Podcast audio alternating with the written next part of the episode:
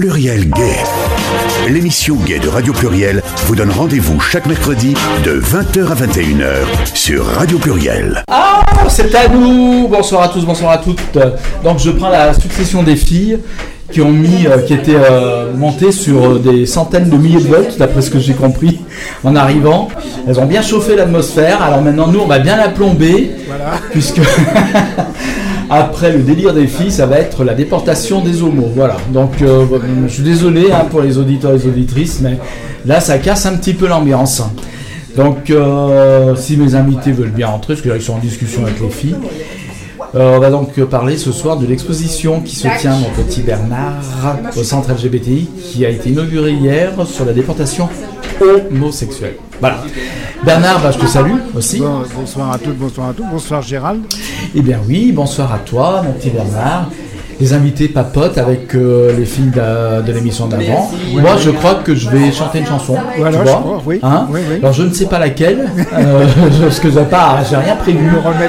Mais elles sont tellement nombreuses à mon répertoire que, évidemment, évidemment, ça va être difficile à choisir. Si Maria, tu veux rester pour l'émission d'après, tu peux. Non, mais elle m'entend pas. Tu peux rester. Tu veux rester. Allez, installez-vous, l'émission a commencé. Hop. Alors, les invités s'installent. D'accord. Tu peux pas rester, c'est sur la déportation homo. Alors comme je disais, ça va, ça va, ça va plomber un peu l'atmosphère. Voilà, parce qu'après, euh, voilà. Ah oui, parce que là, ça là, ça n'a plus rien à voir avec ce qu'on a fait, ça c'est clair. Euh, mais c'est très bien hein, que, que- que- qu'on en parle. et- Ouais. qu'on n'en parle pas assez d'ailleurs. C'est ça. Il y, a, et tout il y a une expo actuellement au centre LGBTI et justement il y a aussi un petit euh, quand même euh, quelque chose sur les femmes, sur les, Ah, sur les nice. femmes homo, euh, sous le- les lesbiennes, sous le troisième Reich. Ouais. parce qu'elles en ont, le- elles ont eu des problèmes aussi. J'ai vu, il y a un film là le 23 avril qui Oui. va passer, c'est génial. Aimé. Jaguar, tout à fait. En tout cas, merci. Allez Maria, euh, à la prochaine, à la prochaine pour Femmes en Voix. Bisous. Alors, donc je vais présenter à présent mes invités. Hop, on fait tout un petit peu à l'âge, mais c'est pas grave, hein, c'est pas France Inter ici, c'est une radio associative, c'est à la bonne franquette. Donc ce soir, je reçois deux membres émi- éminents pardon, du Forum Gay Lesbien euh, qui vont se présenter. On va commencer par Coralie. Alors, je suis Coraline, je suis nouvelle administratrice du Forum Gay Lesbien, en charge de la question de la déportation homosexuelle euh, depuis peu. Euh, voilà, et je suis accompagnée de Franck.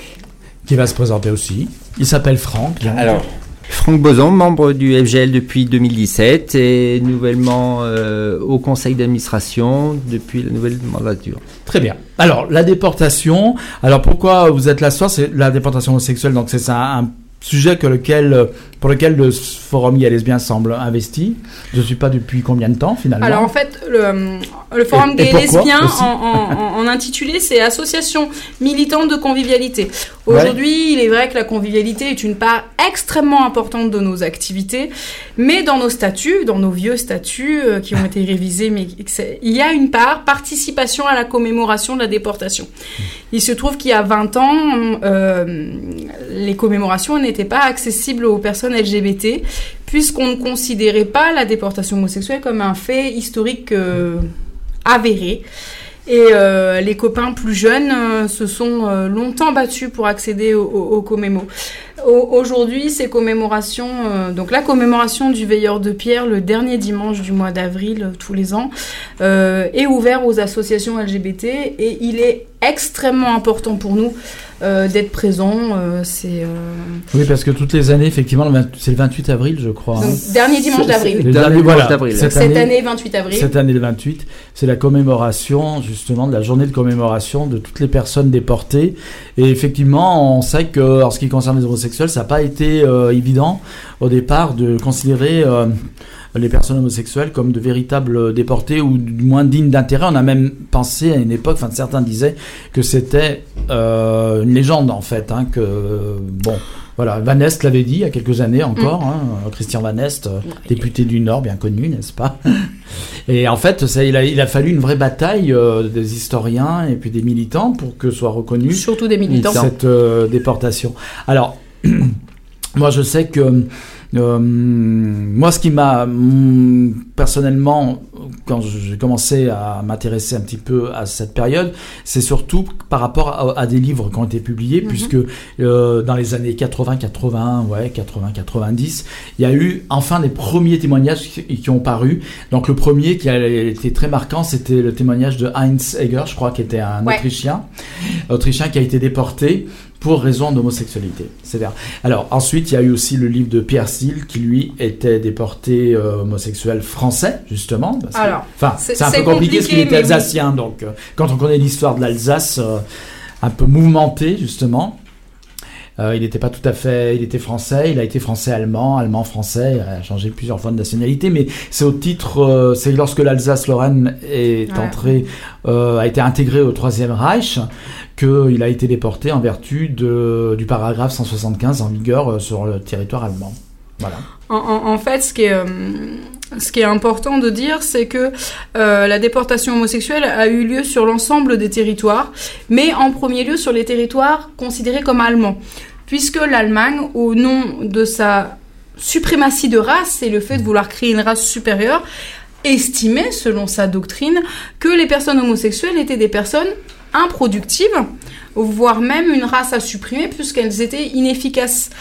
Euh, et en, à- à Himmler, donc Heinrich Himmler, a utilisé de pseudo euh, possibilités scientifiques pour justifier le fait qu'il fallait euh, tuer Exterminé. exterminer les personnes homosexuelles.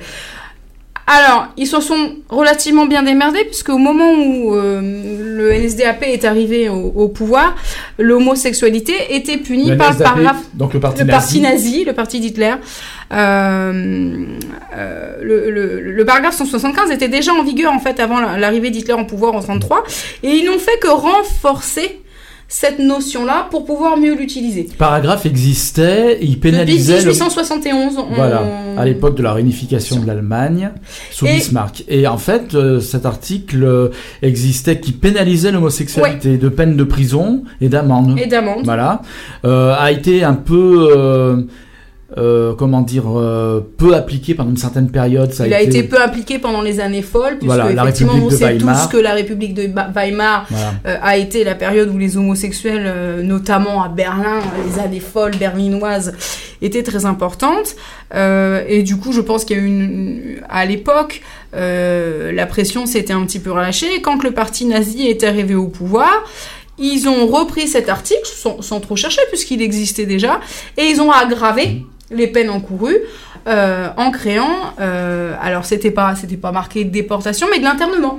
Pour recontextualiser un petit peu, donc la République de Weimar qui a, qui a suivi euh, la défaite allemande de- Ouais. de 14-18 euh, était une période effectivement très prolifique, je dirais, pour la cause homosexuelle, tant sur le plan, pas enfin je dirais pas seulement sur le plan où, comme à Berlin, accessoirement aussi à Hambourg et d'autres grandes villes, il y avait beaucoup de lieux assez visibles, on dira, etc. Mais aussi parce que ça a été une grande époque de militantisme euh, homosexuel et euh, avec des parutions, des périodiques qui paraissaient, etc., de façon assez euh, libre. Par contre, l'échec, le grand échec finalement de cette période militante a été puisque beaucoup de gens y ont travaillé, pourtant dont Hirschfeld, évidemment, le plus connu, euh, qui a dû fuir l'Allemagne nazie d'ailleurs, euh, pour la qui a travaillé, qui a œuvré pour la dépénalisation de l'homosexualité en Allemagne. Et ça, ça a été le grand échec finalement du militantisme homosexuel sous Weimar. Il n'y est pas arrivé. Lui et, il et était, tous ceux il était qui- quand même très très en avance sur son temps. Il était en avance. Aujourd'hui, quand on voit ses recherches, son- son travail d'accueil, notamment des personnes euh, transgenres, il a été un des premiers à, parler de transsexualité et, à ne pas euh, euh, blâmer et, et employer le mot guérison en fait en Allemagne. Il avait créé un centre documentaire, il a, il a, il a œuvré euh, très longtemps euh, euh, pour, pour légitimer. Enfin, on, quand même, on se rappelle quand même qu'en France, l'homosexualité jusqu'en 1982 et par l'OMS était considérée comme une maladie Oui. mentale. Donc, ce que je dire, en 1925, C'est il, sûr. est, il Mais est très à l'avance ce que je veux temps. dire que ce soit lui ou d'autres militants allemands, parce qu'il n'a pas été le seul, Oui, que ce oui. soit sur le plan juridique, sur le plan médical, etc. Hirschfeld, il agissait aussi sur un plan médical puisqu'il était médecin. Médecin. Euh, n'ont pas réussi finalement à, à ce que euh, euh, le Bundestag de l'époque, en tout cas, euh, abolisse cette loi. Mais ça a été un énorme travail des militants allemands, justement, à l'époque, puisqu'il y a même eu une pétition internationale euh, qui avait été lancée et qui a été signée par des, des personnes célèbres D'éminentes personnes. dans le monde entier pour demander l'abolition du paragraphe 175. Et ça, il faut savoir que la différence, par exemple, entre l'Allemagne et la France, puisqu'on on va parler de ces deux pays, euh, c'est que la France, justement, elle ne pénalisait pas l'homosexualité. Il n'y avait pas de loi criminalisant l'homosexualité. Elle était, ouais, elle a pas criminalisante, mais elle était pas par- particulièrement Que- bien perçue. Oui, Mais le régime certes, de mais Vichy. au niveau législatif, à l'époque de la République, de il n'y avait pas l'équivalent. Alors qu'en Allemagne, il y en avait une. Oui. Et la, alors, quand les homosexuels étaient arrêtés en France, c'était sous couvert de, euh, comment dire, euh, respect des mœurs, non-respect des mœurs, provocation publique, euh, attentat, atteinte à la, la pudeur pudeur publique, publique. etc. Mais pas jamais en tant que. Non, le motif réel voilà. n'est jamais l'homosexualité Voilà. Avouée, ça c'est Qu'en certain. Allemagne, le paragraphe 175 est très explicite. Voilà, on pouvait être arrêté, euh, condamné euh, pour homosexualité, pour fait d'homosexualité. Alors, fait d'homosexualité, en, en- en sous-paragraphe, euh, une phrase importante qui est la débauche contre nature. Mm. On est dans les prémices du nazi. Euh, qui justifie ce qui est bien et ce qui n'est pas bien dans le naturel en fait. Et, et de, ce qu'on doit garder et de ce qu'on doit pas garder. Parce que finalement Himmler tout son travail euh, pseudo-scientifique avec la Neuner bah, a été de de dire ça c'est normal, ça c'est pas normal, ça c'est naturel, ça c'est pas naturel, et tout ce qui n'est pas naturel, parce que lui partait du principe de la sélection naturelle, le plus fort résistera, l'homosexuel de base n'est pas fort, donc de fait on va l'éliminer tout de suite, on va gagner du temps. C'était Oui. clairement ça hein, C'est le génisme poussé à son extrême. Poussé- bah il a été tr- oui il a, il, a, il a été très très fort dans son dans son discours ce qui est euh, ce qui est très important aussi c'est de dire qu'il a été suivi par des scientifiques euh, notamment Carl Vernet qui est un, scientifique qui a travaillé sur une, une espèce de capsule qui était censée guérir l'homosexualité et donc il y a un livre qui s'appelle Les guérir, qui est très frappant aujourd'hui quand on parle des thérapies de conversion qu'on cherche à Mhm. faire inter- à, à interdire. Qui, euh, moi je l'ai lu là dans la préparation de la commémoration, qui explique vraiment le, le parcours de cet homme qui euh, euh, a utilisé des cobayes humains, puisque Himmler lui permettait ça, pour guérir l'homosexualité. Et ce qui est fascinant, c'est que jusqu'au bout, jusqu'à sa mort, cette personne est morte dans les années 80.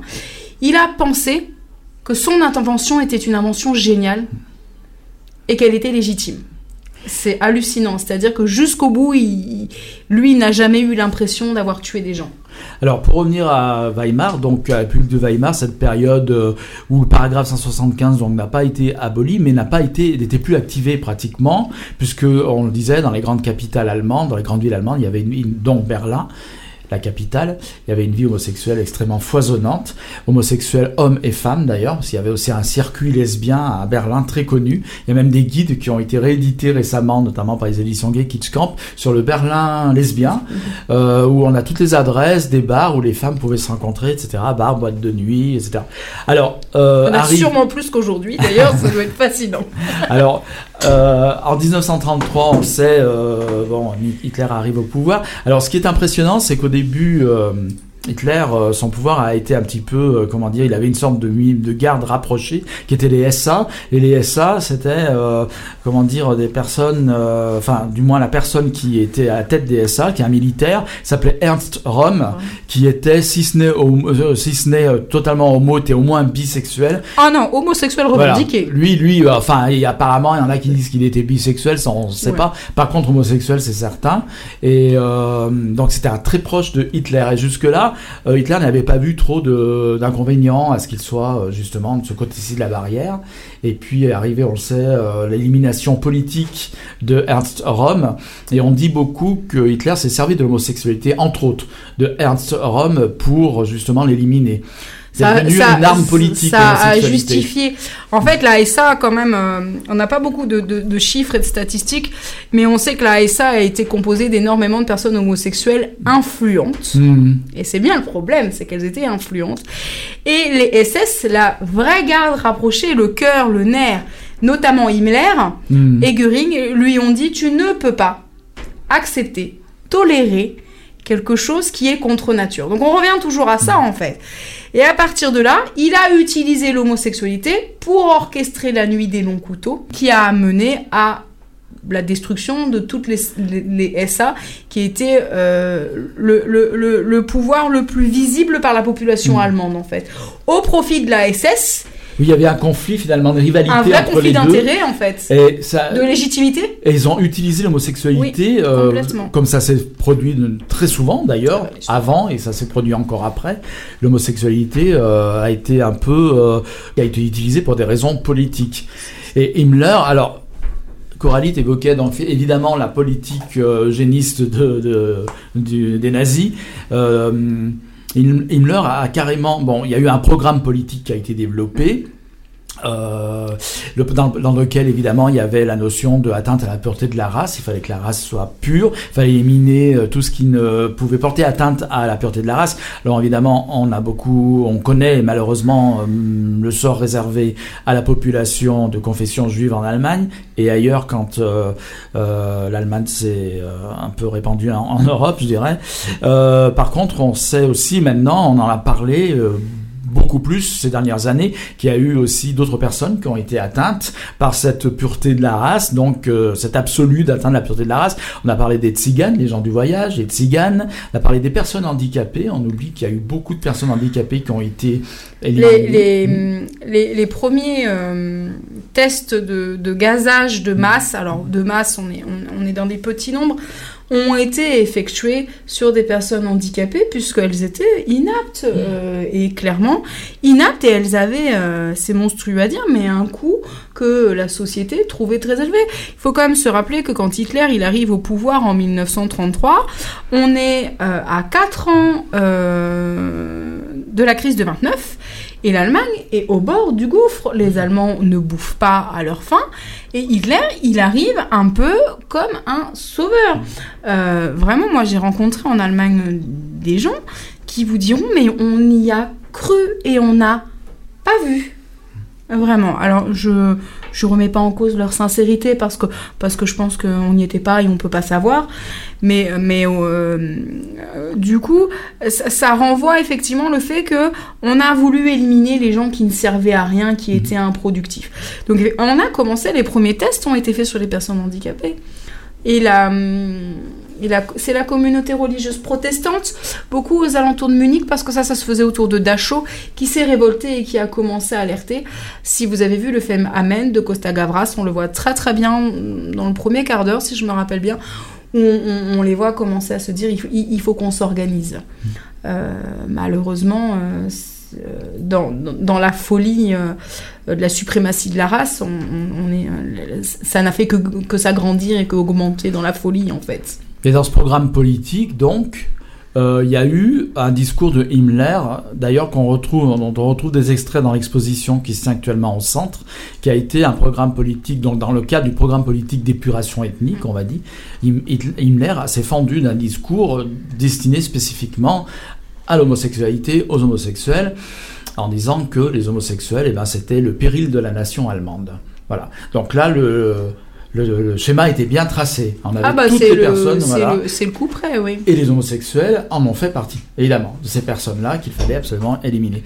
Mais dans un premier temps, est-ce qu'on peut parler de véritable déportation des homosexuels Ou est-ce qu'il y a eu une vague d'arrestations On a beaucoup parlé d'arrestations par rapport aux fichiers, notamment dans les commerces, justement, parce que ça c'est, Ouais. c'est un peu les lieux de visibilité se sont retournés contre les homosexuels. En fait, les lieux de visibilité, mais euh, pareil en France, hein, se, Mm. sont, euh, se sont retournés contre eux, c'est-à-dire qu'en fait, la brigade des mœurs, alors je sais pas comment elle s'appelait en Allemagne, mais du coup, il y avait une entité dans la Gestapo qui était en charge, de, donc il y avait la question juive et la question homosexuelle.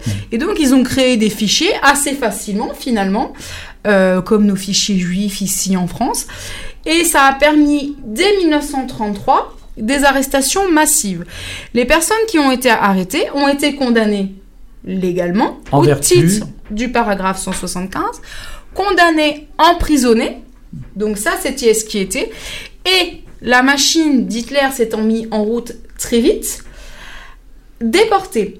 Il faut savoir que les camps de concentration présents sur le territoire allemand ont été construits par ces déportés homosexuels et de droit commun allemands.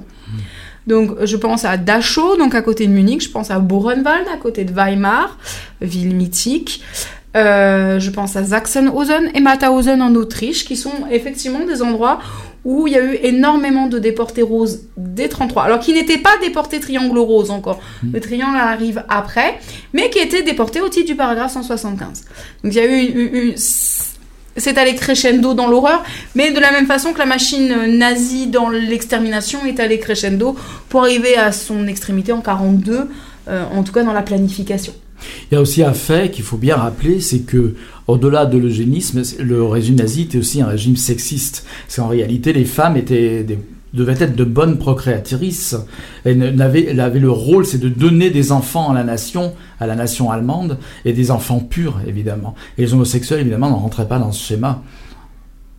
Ouais. C'était, euh, il y a l'image de la. a priori, improductif, vous auriez préjugé de l'époque. Improductif dans le sens où ils peuvent pas. Oh, il y a encore des gens au 21e siècle qui pensent ça, Bien côté sûr, de nous. bon. Euh, oui, oui, mais en fait, du coup, c'est très intégré. Et ce que tu disais tout à l'heure, c'est que c'est, ça correspond vraiment au régime politique de l'école, de l'époque, en Mm. fait. C'est qu'en fait, c'est un peu un espèce de package où, euh, où forcément, euh, on est, on, veut une race euh, pure, donc euh, on met en place des stratégies. Donc, on commence par éliminer ce qui nous enquiquine. Après, on trie et on crée des Lebensborn pour créer des enfants ariens parfaits. Euh, donc, c'est ces fameuses maternités clandestines où on prend une femme jolie qui correspond alors officiellement en toute légalité, officieusement un petit peu moins, pour créer des enfants purs avec des officiers SS, etc., qui seront des officiers, qui seront des enfants de la nation, euh, seront un peu des, on pourrait appeler ça en France un peu comme les pupilles. Euh, donc il y a eu, cette, première vague, et puis après effectivement la femme son rôle c'est euh, d'aider son mari, de le nourrir et de lui permettre d'élever son enfant euh, selon le dogme en fait et de lui transmettre les valeurs du nazisme. Tous les foyers allemands en 35, quand on se marie en Allemagne en 1935, on vous offre un- un- un exemplaire de Mein Kampf. Dans tous les greniers allemands, vous trouverez un exemplaire de Mein Kampf, un portrait du Führer. C'était dans la, dans, dans, dans la logique du, du peuple de l'époque, en fait. Et après, on peut pas se permettre de juger, on n'y était pas, hein, donc faut être quand même très clair. Mais oui, c'était extrêmement planifié. euh, et euh, c'est pour ça qu'on parle beaucoup de la déportation homosexuelle masculine, euh, beaucoup moins de la, déportation féminine, euh, notamment sous. Alors en France, on n'en parle pas trop parce qu'on n'a pas de chiffres, on n'a pas de statistiques. En Allemagne, il y a quelques chiffres, mais il se trouve que les, femmes, euh, donc on- il n'y a pas de paragraphe 175, donc c'est de l'atteinte aux bonnes mœurs, c'est ce genre de choses, et du coup elles ont elles ont pas une classification homosexuelle.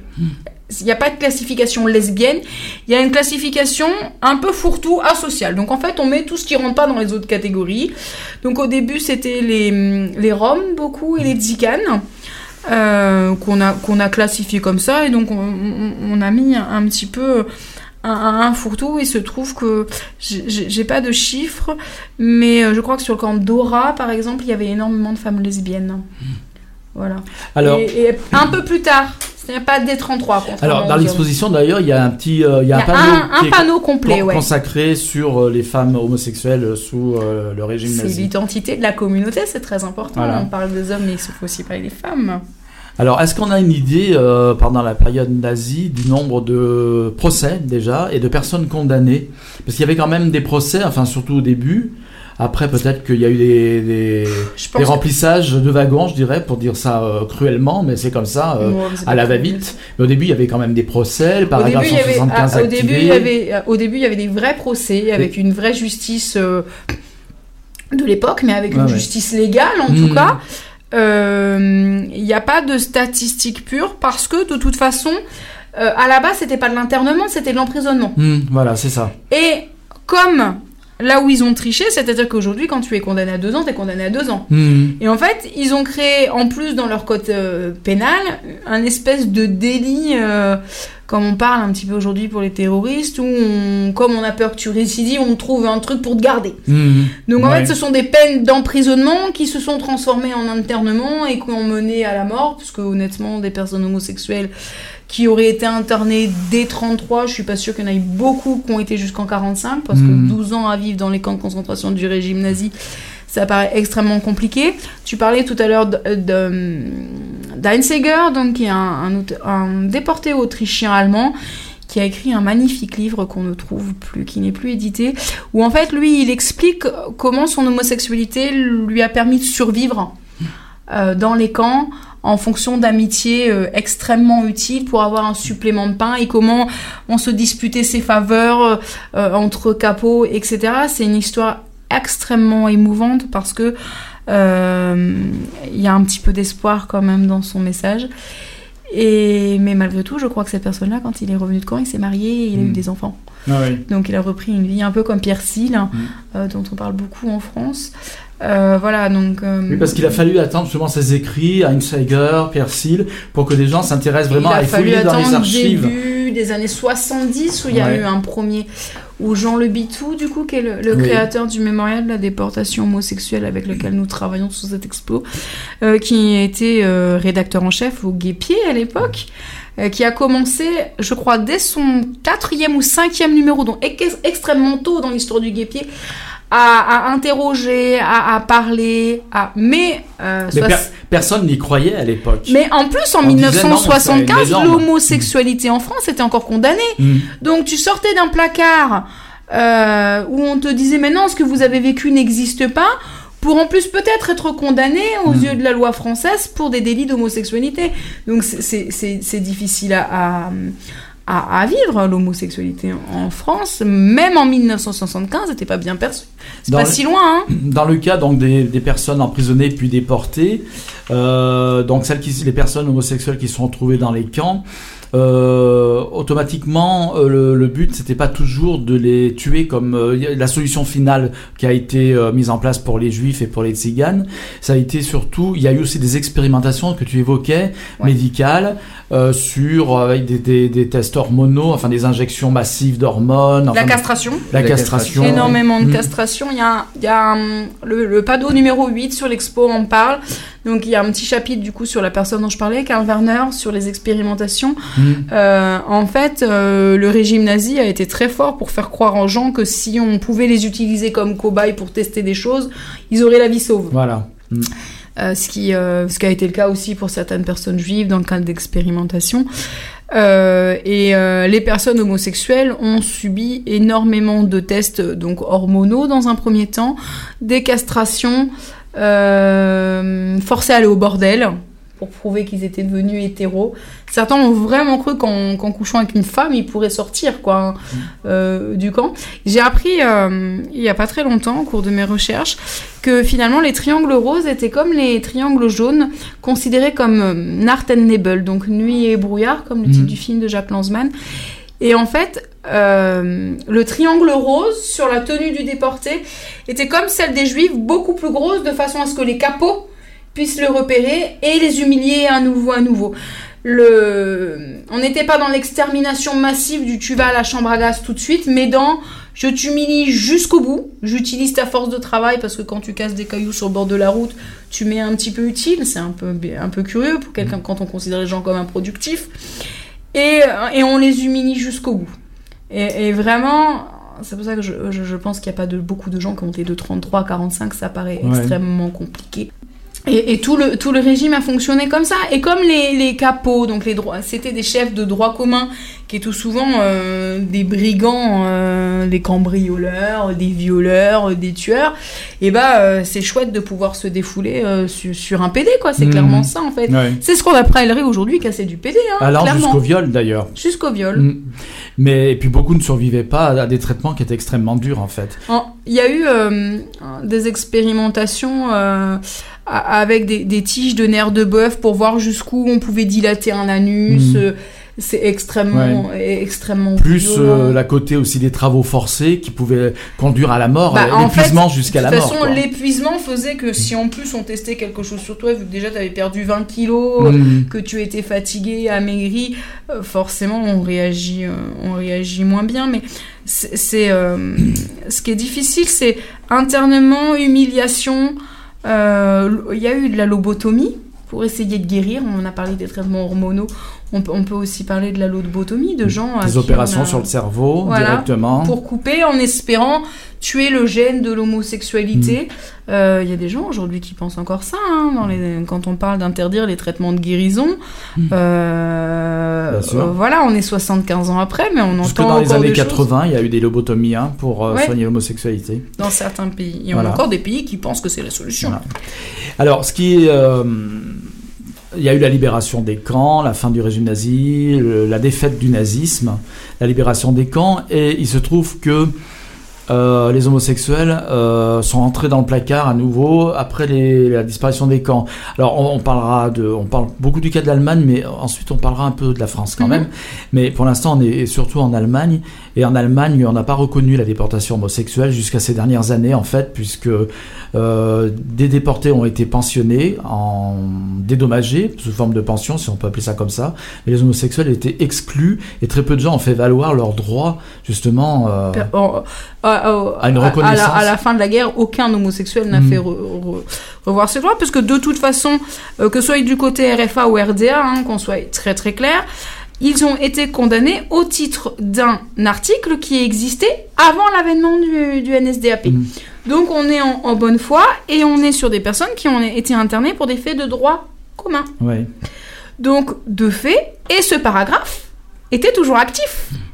Donc, c'est une Ouais. double sortie. Je crois que les premiers, euh, il me semble, de mémoire, les premières demandes d'indemnisation côté allemand, et je pense qu'en plus, ça a commencé par l'Autriche, dans mes souvenirs, notamment avec l'ouvrage d'Heinzsäger, en 1992. Donc, après la chute du mur.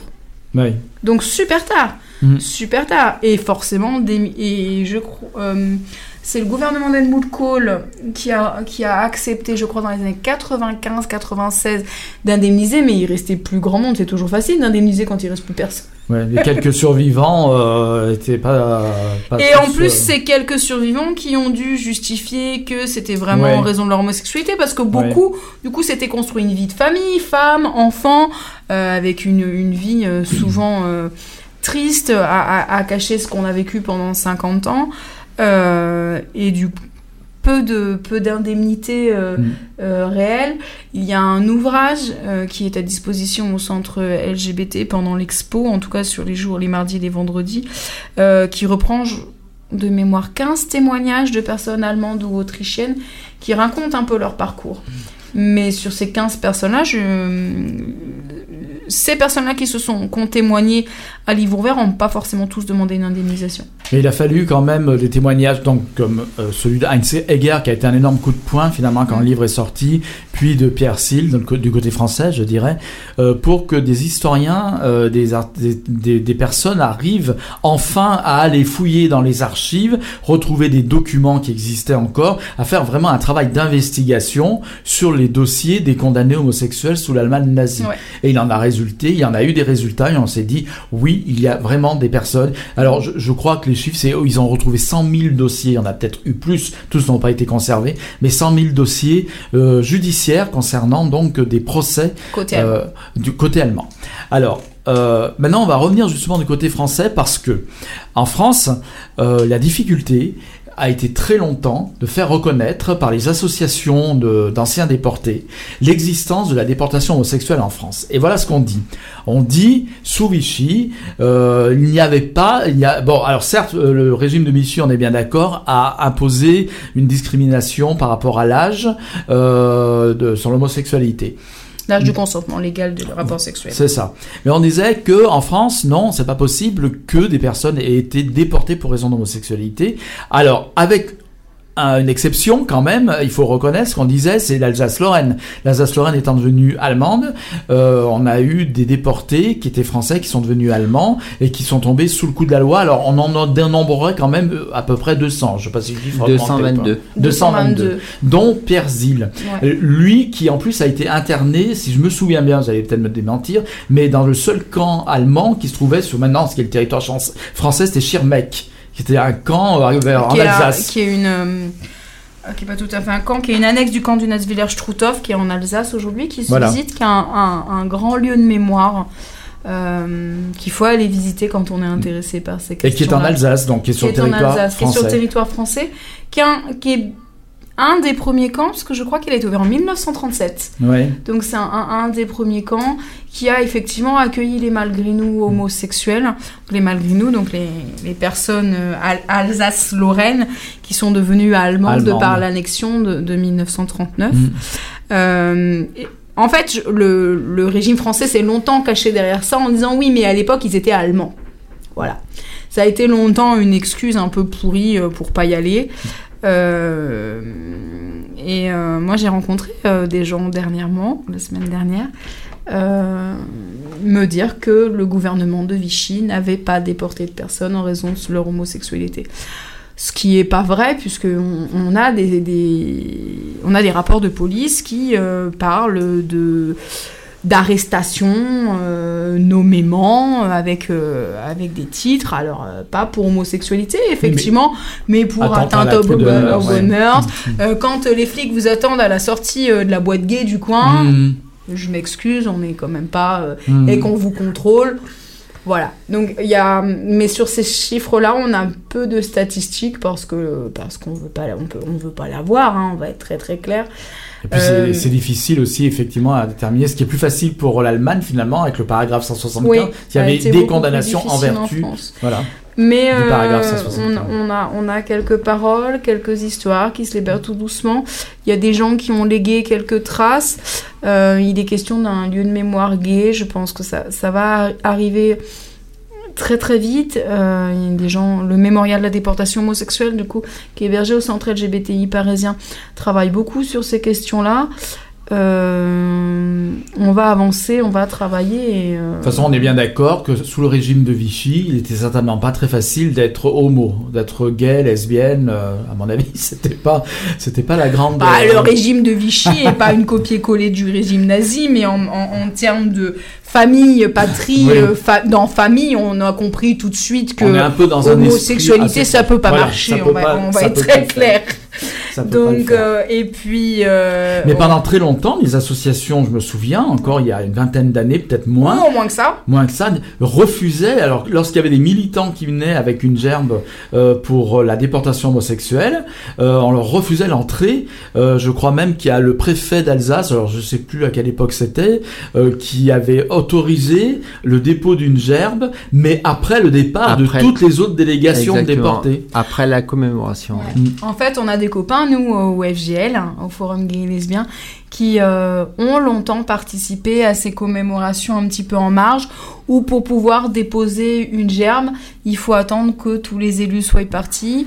On a des copains qui ont été repoussés par les forces euh, de l'ordre. Euh, on les connaît bien, certains ils se reconnaîtront ce soir, j'imagine. Ou en tout cas ici à Lyon, mais pas qu'ici à Lyon. Aujourd'hui, c'est une grande victoire de pouvoir être présent. Euh, Maintenant, il n'y a plus de problème, alors... euh, et- alors, officiellement, il n'y a plus de problème puisque Lionel Jospin dans un premier temps et Jacques Chirac par ailleurs, donc respectivement Premier ministre et quand Jacques Chirac est arrivé au pouvoir, ont effectivement posé par un décret, je crois, le fait que ça avait bien existé. Donc on parle quand même des deux personnes les plus Mm. influ- influentes du pouvoir français qui justifient ça. Euh, On va pas se cacher que ça fait pas forcément plaisir à tout le monde. Il y a deux ans, moi lors de la commémoration, je portais avec certains copains du FGL un triangle rose. Euh, on a des gens qui sont venus vers nous en disant pour nous ça change rien. Vous soyez rouge, jaune, bleu, on s'en fiche. L'important c'est que vous soyez là. Donc ça c'est une belle mémoire. Mais on a des gens, euh, moi j'étais à Isieux il y a 15 jours pour le 75e anniversaire de la rafle des enfants, euh, qui euh, m'ont dit ce que je vous ai dit tout à l'heure, que ça n'existait pas. Donc voilà, aujourd'hui, hier nous on était très fiers, le jour de notre inauguration, on avait des associations de, de résistants et de déportés qui étaient présents. Et qui étaient présents par une vraie sincérité, c'est-à-dire qu'ils ont participé et ils reviendront. Euh, et ça, c'est un, un très bel effort. Alors, je pense qu'on est dans des gens plus jeunes que les gens qu'on a l'habitude de voir. Moi, samedi, j'ai discuté avec des, gens de l'association des filles et fils de déportés de Serge Klaasfeld qui m'ont euh, parlé avec grand respect et qui étaient contents qu'on puisse parler des choses et, euh, et qui nous ont dit oui, il faut que nous aussi, on accepte que, que vous- votre mémoire existe. Et ça, c'est extrêmement important. La, la, mémoire de la, de la Seconde Guerre mondiale et la mémoire de la déportation, elle appartient à, à chacun de nous en fait. Et il n'y a pas de sous-catégorie, parce qu'il y a l'idée que finalement les homosexuels ne peuvent pas être considérés comme une catégorie euh, de personnes, euh, euh, comment dire, fréquentables, dans le sens où, euh, voilà, c'est un peu de leur faute finalement, euh, c'est des dépravés, il y a, il y a cette, une, Mm. une forme d'homophobie euh, per- permanente, tu vois, euh, qui, qui existe, bon, peut-être moins maintenant, mais à l'époque, quand on nous dit ça n'a pas existé, le- la déportation pour homosexualité, ou alors euh, c'était pour d'autres raisons, ou alors voilà, mais bon, on peut pas, voilà, c'était pas, il y a cette façon de considérer que les homosexuels n'est pas une catégorie de personnes comme les autres, comme euh, les juifs, comme les tziganes, comme euh, Oh là, tu parles des tziganes, mais attention, ça a Mm. été reconnu super tard. oui aussi, en oui, en vrai. fait, Mm. euh, à la libération des camps, quand les gens sont revenus, on a voulu mettre un sparadrap. Mm. Et donc, on a édifié le héros. Donc, on a pensé euh, la communauté juive. Euh, qui a payé un lourd tribut, hein, attention, hein, je Mm. Oui, remets absolument pas ça bien en sûr. cause. Mm. Euh, et puis on a parlé des triangles rouges, donc les, les déportés euh, politiques, alors souvent communistes, résistants, patriotiques, mais les autres, on les a un petit peu oubliés. Ce qui était important, c'est de réunifier le pays autour de valeurs qui fassent qu'aujourd'hui, on est fier d'être français et on avance. Franchement, être fier d'être français, c'est pas être fier d'être pédé. On va être très clair, hein. je vois à un moment, voilà, on est en 1945, c'est pas ce qui intéresse le pays aujourd'hui. Et donc, du coup, effectivement, on a érigé un petit peu ça avec des secrets de polichinelle, en sachant qu'il y avait d'autres gens, d'autres... Mais les gens n'étaient pas dupes, parce que dans les camps, toutes ces catégories-là se sont croisées avec leurs triangles. On parle, je crois, alors j'ai plus le chiffre en tête, Franck, tu te rappelles du nombre de couleurs? Non. Alors, je, vais en citer euh, donc l'étoile jaune pour les juifs, l'étoile rouge, donc l'étoile verte, donc les droits communs qui sont les prisonniers souvent allemands euh, de droit commun, donc euh, du code pénal, les triangles rouges politiques, les triangles roses et noirs, donc noirs asociaux, lesbiennes asociales, le triangle violet qui correspond aux témoins de Jéhovah. Très bizarre parce qu'on considérait que c'était une croyance un peu différente des autres. Il n'y avait pas de couleur pour les prêtres, mais il y avait un signe distinctif que je ne me rappelle pas. Euh, Il m'en manque deux là, que je ne vais pas retrouver. Euh, comme ça de tête. Et en fait, du coup, effectivement, on a, on a, on a, on a voulu effacer, mais toujours pareil parce que c'était des choses qui n'étaient pas légales en fait. En 1950, être homosexuel, c'était condamnable. Donc, Voilà. euh, C'était mal. On a euh, beaucoup- perçu. on a beaucoup- L'homosexualité, c'est une sorte de dépravation. Alors, on a finalement. retrouvé noir, on a le marron dans certains camps, qui sont les camps qui sont du côté autrichien, ceux-là, donc le rouge, les prisonniers politiques. Euh, une spécificité, quand on est politique et juif, ça fait beaucoup, hein, sans rire, deux trucs. Et le bleu pour les apatrides. Euh, les apatrides sont tous ces espèces de territoires annexés par le Reich. Je pense à la Bohème-Moravie et ces gens euh, dont on n'est pas sûr qu'ils soient tout à fait juifs, mais qui sont pas tout à fait euh, allemands parce qu'ils parlent pas l'allemand. Et donc on a mis un peu dans une case fourre-tout. Le violet, ouais, on l'a dit. Le rouge. Le vert, les droits communs. Oui, bref, tous ces gens se sont croisés euh, oui, dans les ils, camps. ont, euh, ils se sont dans les camps. Alors, pas dans les camps d'extermination, mais dans les camps de concentration Oui. sur le sol, et français et allemand. Euh, après, moi, j'ai discuté ce dimanche, ce samedi, avec le président du mémorial du, du site d'Auschwitz, Mhm. qui me disait que lui, par exemple, donc le camp d'extermination à proprement parler est tristement célèbre. Euh, eux, dans leurs euh, statistiques, dans leurs chiffres, ils ne comptent que 40 déportés roses.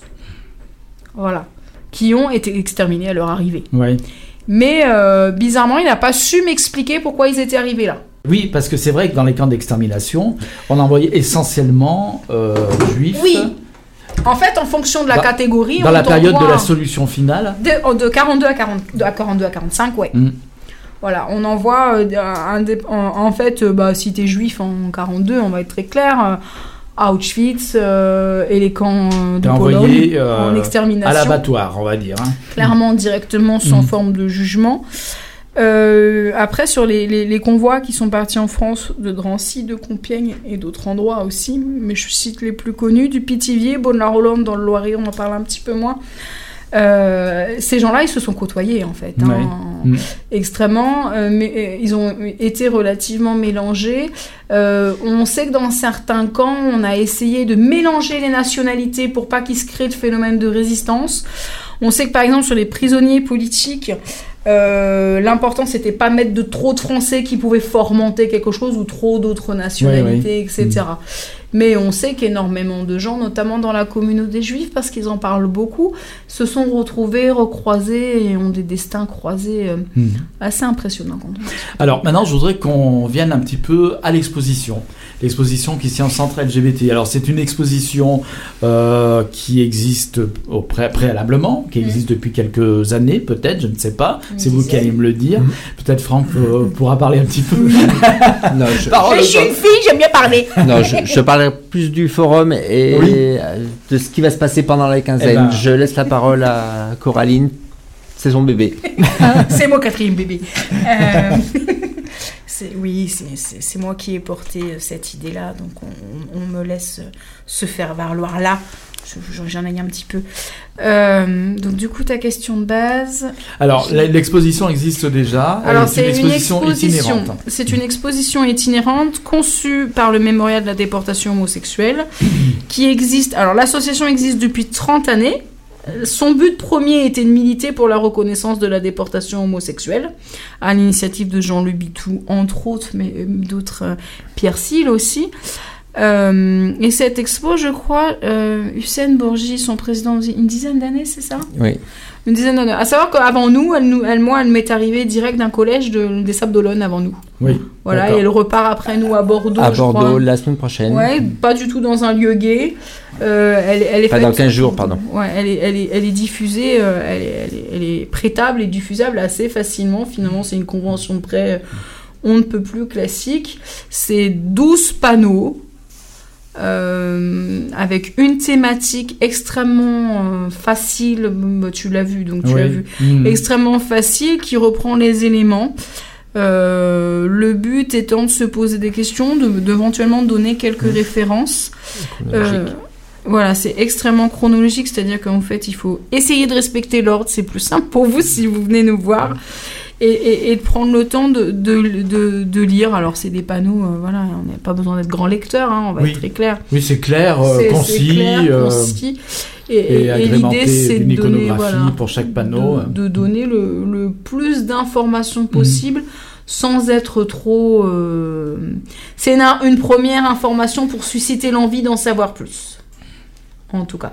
Et nous, cette année, c'était vraiment notre objectif c'était de dire on veut. euh, on veut honorer la mémoire de nos morts. Je crois que c'est. euh, on veut honorer la mémoire de nos morts, la mémoire des gens qui se sont battus dans la communauté, parce que ce qu'on vit aujourd'hui, même s'il est toujours pas facile d'être homosexuel au 21e siècle en France, ça l'est quand même beaucoup plus qu'il y a 70 ans. Euh, et que ce qu'on vit aujourd'hui n'est pas arrivé tout seul par l'opération du Saint-Esprit. C'est des combats, c'est des militants, c'est des gens qui se sont battus. Nous voilà, on les fréquente en OFGL, les vieux militants euh, euh, qu'on aime hein, particulièrement. Ils se sont battus pour ça et c'est important du coup de, de transmettre.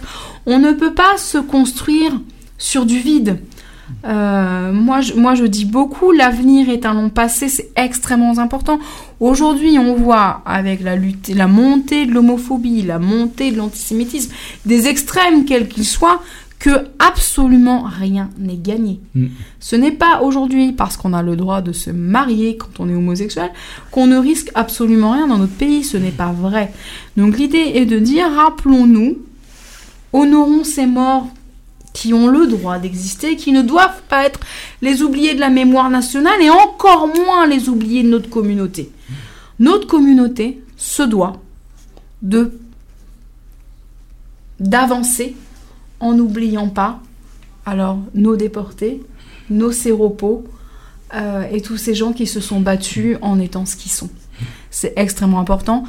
Cette année est extrêmement symbolique et tu le sais, 50e anniversaire de Stonewall, on se doit de se battre pour commémorer et se dire et dire merci à ces gens. C'est pas juste honorer, c'est dire que peut-être on serait pas là aujourd'hui sans toutes ces personnes-là.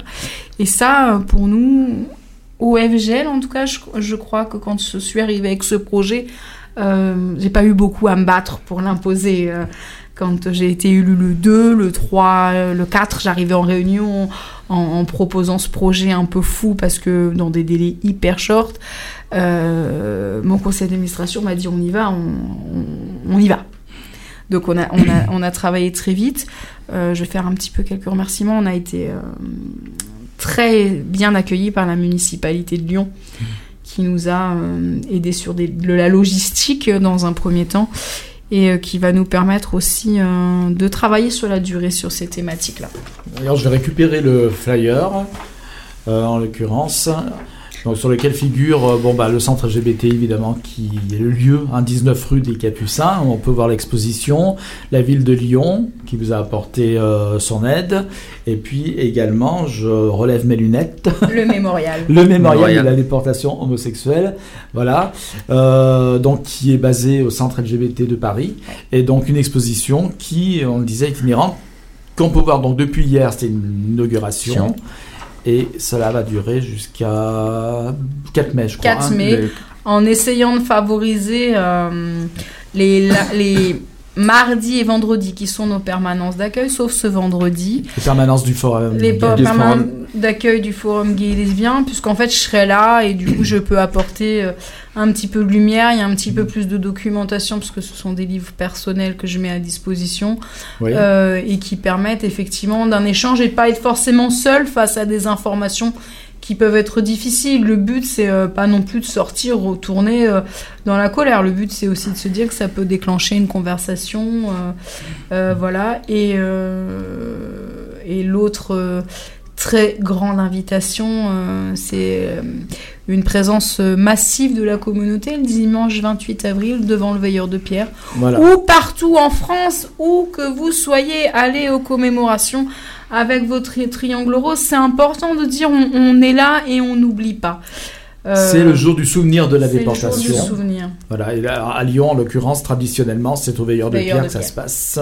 Place Bellecour, dimanche 28 avril à 10h30. Mais aussi pendant la durée de l'exposition, vous avez, euh, vous diffusez euh, des films.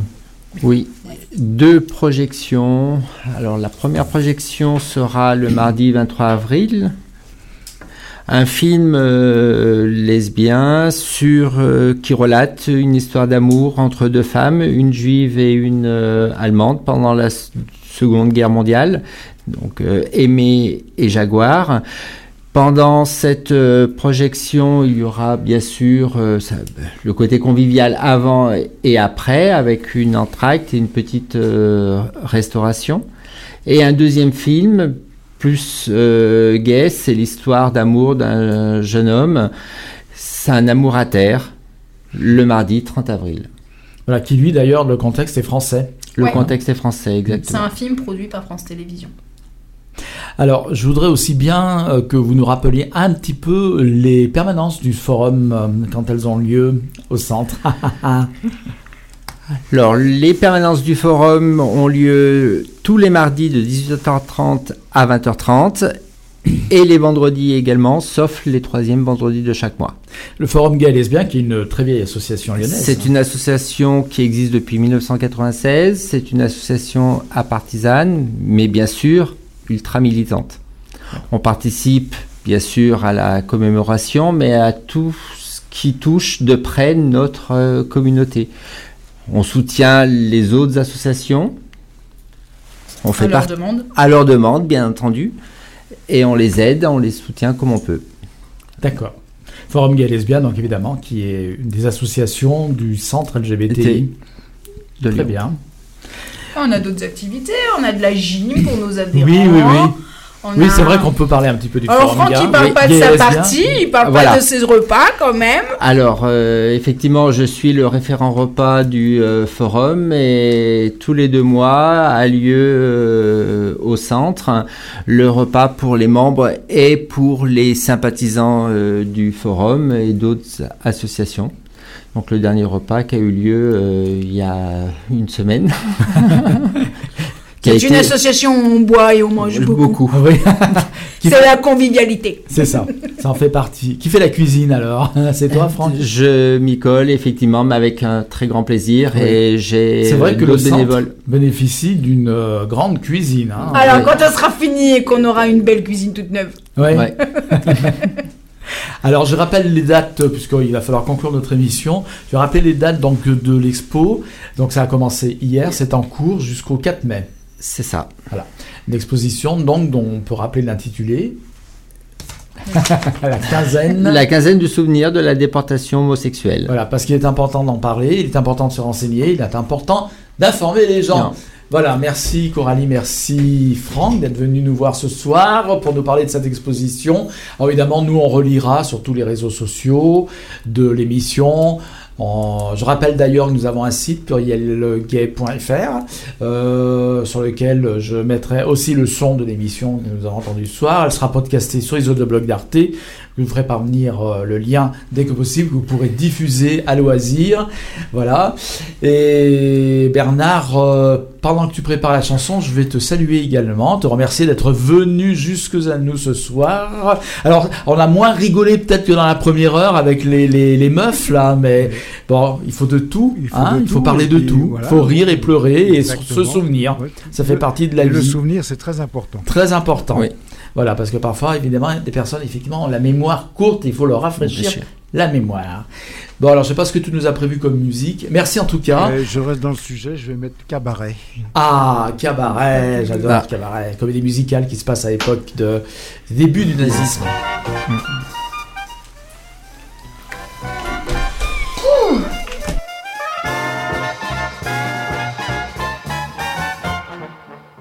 What good is sitting alone in your room? Come hear the music play. Life is a cabaret, old chum. Come to the cabaret. Put down the knitting, the book, and the broom. It's time for a holiday. Life is a cabaret, Come to the cabaret. Come taste the wine. Come hear the band. Come blow your horn. Start celebrating. Right this way, your table's waiting. What good's permitting some prophet of doom to wipe every smile away? Life is a cabaret, old chum. So come to the cabaret.